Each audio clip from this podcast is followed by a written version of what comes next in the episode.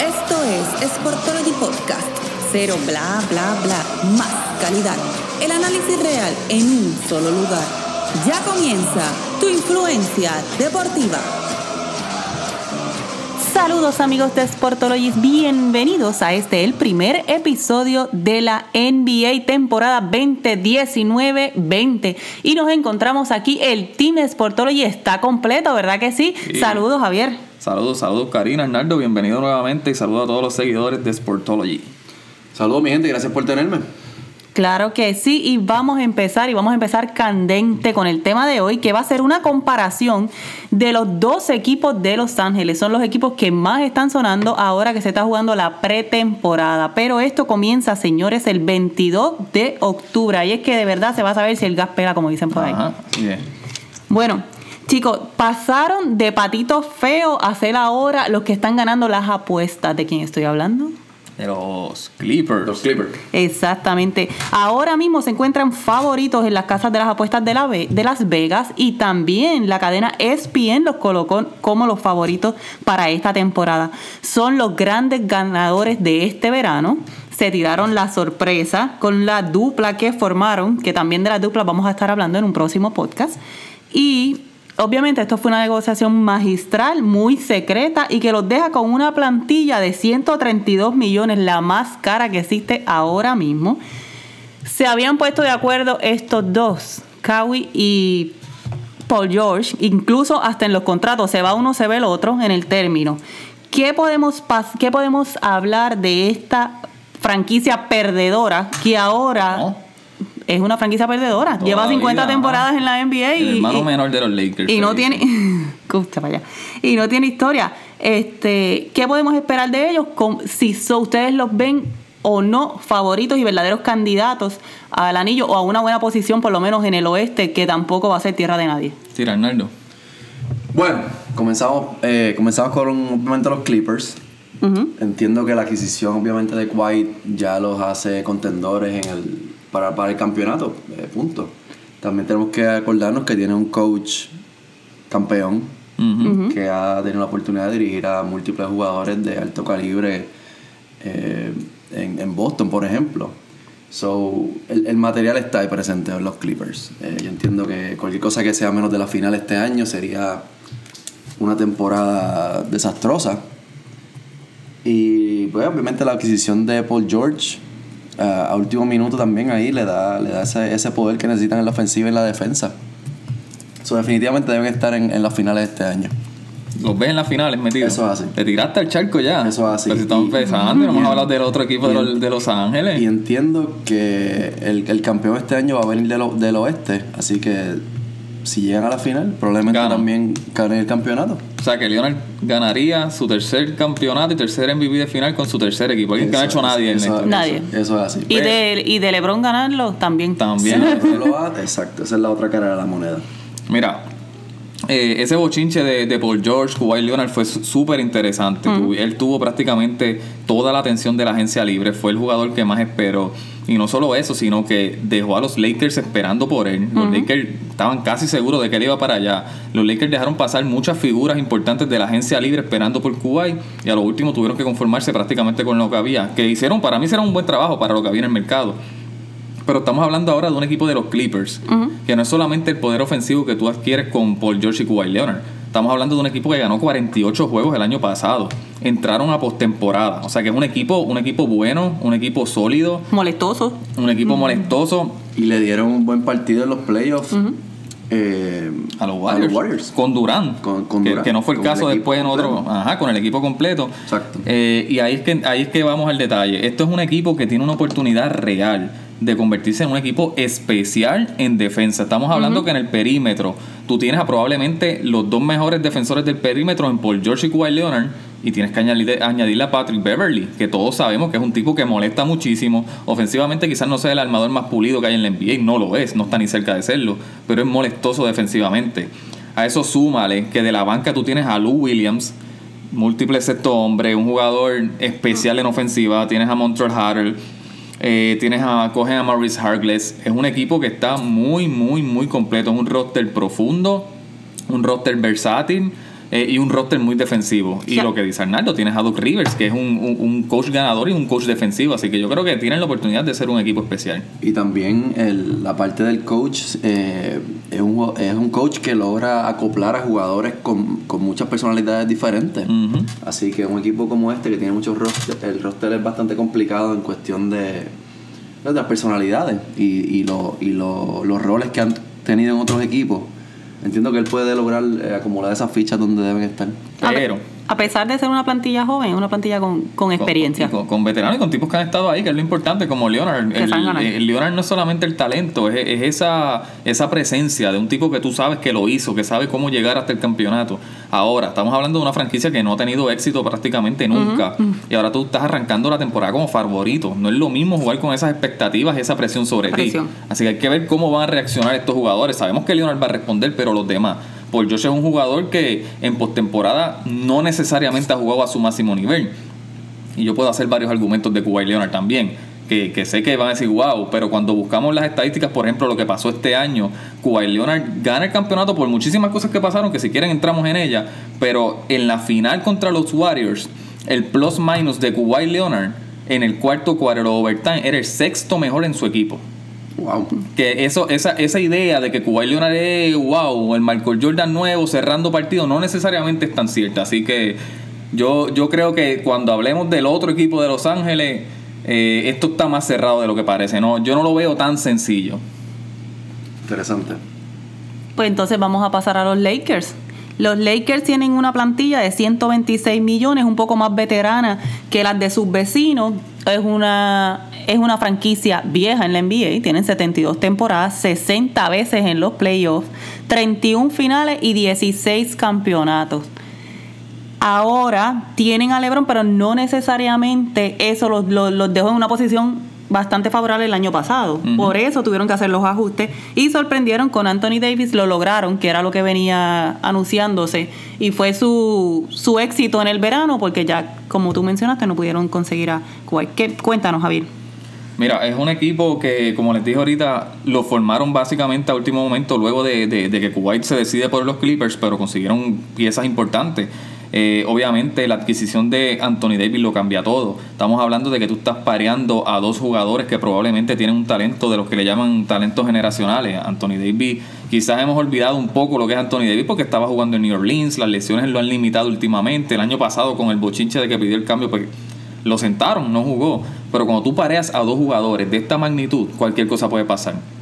A eso añádele que pudiste conseguir a jugadores como Danny Green, tiene a Kyle Kuzma todavía, que es un gran jugador. El Eh, intocable. Sí, tienes a Javali McGee, cogiste a Caldwell Pop, lo traes de vuelta, Quinn Cook, Rayon Rondo. Es un equipo bastante profundo. Yo no sé si esas piezas encajen tan bien como encajan la de los Clippers. Ese, ese es el detalle que a mí me, me da inclinar la balanza un poco a favor de los Clippers. Y es como que esa química entre lo, lo que son lo- los jugadores de los Lakers y los de los Clippers. A mí me parece que lo- los jugadores de los Clippers se amoldan más al estilo de ellos.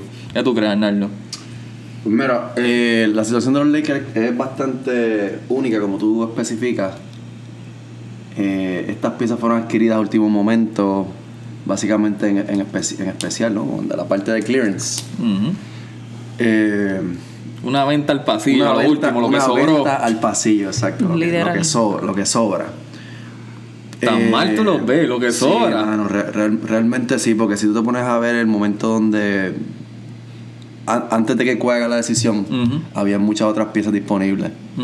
Eh, pero pues obviamente querían, querían reservar ese dinero para, para Kawhi si se daba la oportunidad, ¿no? Mira, los Lakers obviamente tienen a LeBron y tienen a Davis. Ahora, yo tengo lo que siempre he, he pensado que el efecto LeBron causa impacto positivo obviamente y, y negativo en muchos jugadores, ya que no todos los jugadores pueden jugar con LeBron. He visto jugadores que manejan muy bien la bola y de momento juegan con LeBron y se lo olvida. Ujú. Jugadores buenos que son tiradores y de momento juegan con LeBron y se le olvida tirar. Yo he visto jugadores que se han arrepentido de salir del lado de LeBron. También. Sea, Pero eso, pero eso, esos son los jugadores que saben y pueden jugar con LeBron. Eh, ahí me imagino que te refieres a Kyrie. Kyrie Irving. eso, eso sabemos que es Kyrie Irving, exacto. Pero hay, hay que ver realmente qué podría ser un Avery, un Avery Bradley, un mismo Quine Cook, Caruso, o el mismo eh, KCP. Mm. KCP es un jugador bien talentoso, ofensivo, atlético, pero cuando le quitas el balón, eh, que es lo que obviamente hace LeBron y hace el mismo Rondo, controla mucho la posición del balón, pues pierden el, el- flujo del juego y pierden, se enfrían y no, no juegan igual. Así que realmente hay que ver cómo estos jugadores se van a acoplar y ninguno de estos jugadores son jugadores de tiro seteado de las esquinas, como por ejemplo tenían antes a Ray Allen o Mike Miller en Miami. Así que hay- yo, tengo, yo tengo que ver realmente cómo, cómo van a, a jugar estos jugadores de, de, de apoyo, ¿Cómo encajan esas cómo piezas? van a encajar y, y, y cómo van a ser utilizados durante el juego.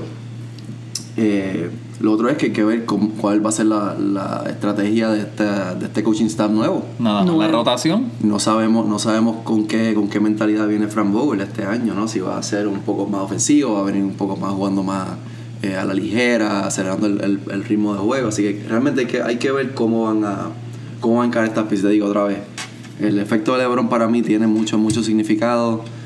Y como te digo, he visto jugadores que han, han se han resaltado con, jugando con LeBron. Hay unos que realmente Desaparecen. desaparecen totalmente.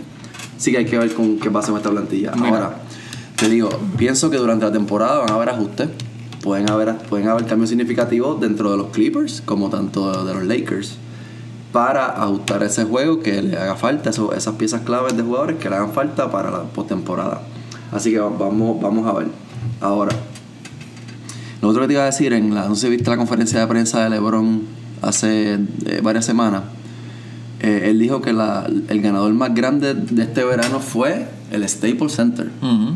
Así que eso me parece bien interesante. Él dice que obviamente él está pensando ya en la parte farandulera, de que van a estar muchos artistas, muchas celebridades en los juegos. Así que eso, eso para mí es, es importante, va a ser un, un ambiente bien, bien eh, agradable esta, Agradable, pe- pero competitivo. Y competitivo, exacto. Va a ser divertido y competitivo ir a los juegos de los, de, de los Ángeles Ajá. en, en general. Mira, yo, yo eh, tocando varios puntos que dijiste, yo sí puedo resaltar, por ejemplo, un Danny Green, un Quinn Cook que viene de Golden State, el mismo Caldwell Pope, y ellos cogieron a Jared Dudley, son jugadores que pueden espotearse en una esquina y anotar el triple, que es básicamente lo que tú tienes que apoyar a LeBron.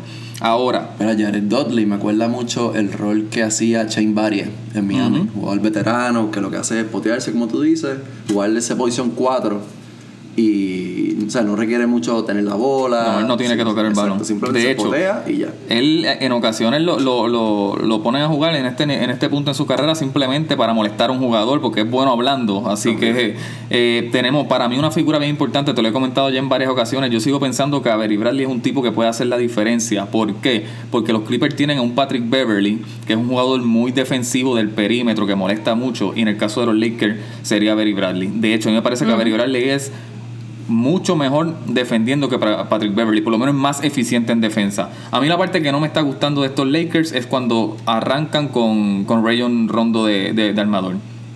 Lo hablamos, lo, lo hemos hablado. Rondo es un armador que requiere tener el balón mucho en las manos, ya no es tan efectivo como en el pasado y le quita eso de tener el balón a, a LeBron. Yo creo que una, una alineación de, de los Lakers, probablemente con LeBron eh, de armador, la vamos a ver mucho este año. Eh, probablemente con Bradley, con Danny Green, Kuzma y Anthony Davis de centro. A eso de que Anthony Davis no quiera jugar de centro, yo creo que al final de, de la temporada él va a estar jugando más de centro de lo que él espera. Yo creo que estos Lakers, eh, si, si logran, si logran crear esa química, mientras tú tengas a LeBron y a, y Anthony Davis, tú vas a tener oportunidades al título. O sea, ¿consideran Anthony Davis y LeBron la mejor pareja ahora mismo del NBA? Es complicado, eh, pero yo, yo me atrevería a decir que sí. Si tú lo llevas en términos de talento, lo que es el talento de ambos y, cómo se pueden compenetrar uno con el otro. Un, un jugador del, que juega más en el perímetro, en el caso de LeBron, Anthony Davis puede dominar en la pintura, te mete el tiro largo, el tiro corto, te puede jugar de espalda, de frente al canasto. Lo que hace Anthony Davis en defensa también es impresionante. Yo me atrevería a decir que sí, que esa es la mejor dupla que hay en la NBA. En la misma conferencia que mencionó Arnaldo, Anthony Davis eh, dijo que su meta iba a ser ser el mejor defensor del NBA este, este año. Y eso son buenas noticias. Esas son, si esa Es es, la una mentalidad. Y, y el dirigente de, de los Lakers se ha caracterizado desde que estaba en Indiana por ser un, un coach defensivo, así que Interesante, porque lo mismo dijo Dwight Howard, que también venía con una mentalidad bastante defensiva este año. ¿Tú le crees? ¿Tú le crees a Howard? Dime Bueno, la verdad. ya yo no le creo nada, pero por lo, por lo menos rebajó cuánto? Se ve. 10 o 15 libras. Sí, está- está bien menos- cortado. por lo menos en esa parte se ve que hay un poco más de compromiso. El problema con Jaguar es que nunca ha sido su cuerpo el problema, es su mente, su, su actitud, así que Definitivo. Arnaldo, ¿no me contestaste? La mejor pareja del Eh, NBA. Mano, pero ¿qué estamos hablando aquí? ¿Estamos hablando de un 2 para 2? ¿Estamos hablando de la mejor dupla, la mejor, mejor dupla. dupla. Pero si lo vamos, si lo vamos a llevar a la calle, tienes que llevarte a Durán y a. O sea, vamos a hablar un 2 para 2. No, no, no, Ajá. no. Tienes que llevarte a Kyrie Irving y a, y a Durant. Pero dentro de una cancha de NBA, la mejor dupla. Eh. Que en términos de que cómo encajan esos dos jugadores, cómo impactan esos dos jugadores jugando juntos. Bueno, para mí los, los top los top 3 son Kyrie y Durant, eh, eh, Russell y, Harden. y Harden, entonces LeBron y Davis. Dejas a Kawhi y a Paul George fuera. Sí. ¿Por qué razón? Mano, es que ofensivamente están demasiado incómodos. No, los tres que mencionaste. Sí, los tres que Pero mencionaste. ahí hay que, pues obviamente, hacer la salvedad que, pues, lamentablemente a KD y a, Kyrie no vamos a tener la oportunidad de verlo hasta la próxima temporada, que, que- que ese es un detalle Exacto. importante. Mano, la mejor dupla. Ah, Tan difícil te la pusieron. Contéstame sí o no. ¿Son la mejor pareja del NBA ahora mismo Anthony Davis y LeBron James? sí. Muy ah, bien. bueno, sí. pues ahí yo- como que hay una Vamos- confusión. Vamos, a decir, vamos a decir que sí. Que sí, en lo que regresa Durán. Vamos a decir que sí, por ahora. Exacto. Ok, vamos entonces. Me dicen, las personas están hablando de que la plantilla de los Lakers es una plantilla un poco más veterana en comparación con la plantilla joven de los Clippers y que, es, y que el factor lesiones podría eh, limitar, limitar a los Lakers. De hecho, en uno de los juegos que hubo en estos días, eh, Anthony Davis se, se lesionó. Parece que es una bobería, pero ya estaban entonces empezando a hacer comidilla de Ajá, eso. ajá. Cuéntanos ustedes, ¿cómo- ¿creen que ese factor pueda afectar o es muy temprano para hablar de eso? Es, es un factor que está ahí, las lesiones son parte de los deportes. Nosotros vimos lo que le pasó a LeBron James el año pasado. Eh, LeBron es un tipo que nunca se lesiona prácticamente. En su carrera ha sido muy poco lo que se ha lesionado. Tú puedes hacer argumento de que fue su, su primera lección mayor en lo que él lleva de carrera el año pasado. Él llevaba muy bien a los Lakers, pasó la lesión de LeBron, se cayó todo el equipo de los Lakers. Así yo, que yo creo que sí es un factor muy importante porque tú tienes que tomar en cuenta que LeBron no es un nene. LeBron tiene 35 años. Eh, va para su temporada 17 y, y demasiado de muchas millas en esas rodillas. Así que yo creo que es un factor que sí es importante, pero yo creo que los Lakers van a hacer un buen trabajo de load management, ¿sabes? Ellos le van a dar descanso cuando sea necesario y ellos saben que lo importante es llegar saludable cuando importa, que son los playoffs. Arnaldo. Bueno, bueno. Eh, tocando el mismo tema, yo pienso que ahora, pues los equipos se, se, se, se, se se- se administran mucho más que antes, ¿no? Y, por ejemplo, Le- LeBron se toma una o dos, dos semanas libres durante el año, Anthony Davis es bien propenso a lesiones, Eh, lo mismo con el mismo Kawhi Leonard, eh, que se, o sea, se administra mucho durante la temporada. Eso, eso a, a diferencia, por ejemplo, un Harden y un Westbrook que te juegan los 82 juegos y te hace un triple double todos los días. Ujú. So, s- mano, todo esto, todo esto tiene que tomarlo en consideración. eh, pero, como tú dices, hay que esperar a ver qué pasa en los playoffs. Hay que llegar al saludable a los playoffs con un buen ritmo de juego y estar saludable. Y para ir cerrando entonces con estos dos equipos, ¿en qué sitio los colocas en el oeste? Porque el oeste va a ser tierra de nadie. Mano, eh, re- realmente es muy difícil para hacer... Clippers primero. Clippers.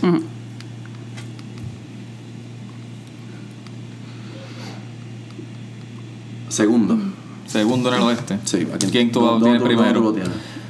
Yo creo que los Clippers van a estar entre las primeras dos posiciones. Yo tengo muchas dudas. A mí me parece que este equipo de Houston eh, puede, puede ganar muchos juegos de temporada regular. A mí no me extrañaría que Houston, hay que ver cuán- cuánto le tome crear esa química entre, entre Westbrook y Harden, pero me parece que es un equipo que puede estar ahí luchando, eh, igual que lo- hay varios equipos. Yo creo que los Clippers van a quedar entre los primeros dos puestos. Los Lakers yo no los tengo quedando tan arriba, pero es el equipo más peligroso en la postemporada. Ok. O sea, que los tienes en los primeros cuatro los Lakers. Probablemente primeros cuatro, primeros cinco los Lakers. Clippers yo los veo uno o dos. A mí me parece que es un equipo profundo, un equipo completo. Eh, de hecho, ellos empiezan sin Paul George. A mí no me parece que sea un, un- un problema tan grande, eh, porque tienen todavía muchísimas piezas. Eh, yo pienso que los Clippers van a terminar con una mejor posición que los Lakers, pero me parece que los Lakers van a ser un mejor equipo cuando llegue la postemporada. Ok, solo- ok. Yo, yo los tengo igual y pienso que uno o dos los Clippers, los tengo ahora mismo eh, número dos, los Rockets eh, dominan la serie regular, tienen muchos tiros, mucha ofensiva y obviamente está, está, está- que lean bien durante la temporada regular es mucho más fácil el juego. Eh, los Lakers entiendo que deben estar en la cuarta posición. Cuarto. Eh, entiendo que van a querer ese, esa ventaja de, de cancha local, así que por lo menos entre los primeros cuatro van a, van a luchar para eso. Va a estar por ahí la cosa, yo creo. Pero, pero el oeste va a estar bien profundo, así que va a estar bien interesante. Bien Va- so- complicado. so- probablemente el cuarto puesto y el octavo puesto se dividan por, no sé, uno o dos juegos, así que va a estar, va a estar interesante. Lo que he visto por ahí en las apuestas es que los Lakers lo tienen quintos en el oeste, incluyendo la cadena ESPN y Las Vegas, y tienen al los Clippers segundos en el oeste y candidatos al anillo. Sí, sí, yo creo que eso está bastante certero. Así que con eso nos despedimos entonces por hoy, pendiente al calendario de, la, de todo lo que necesitas saber de la NBA en sportology.blog, lo puedes conseguir. Y recuerden que este es el primero de varios episodios que vamos a estar hablando sobre la temporada NBA. Hasta la próxima. Hasta la próxima. Gracias. Mantente conectado a Sportology. Síguenos en Facebook, Instagram y Twitter. Si te gustó este episodio, compártelo. Hasta la próxima.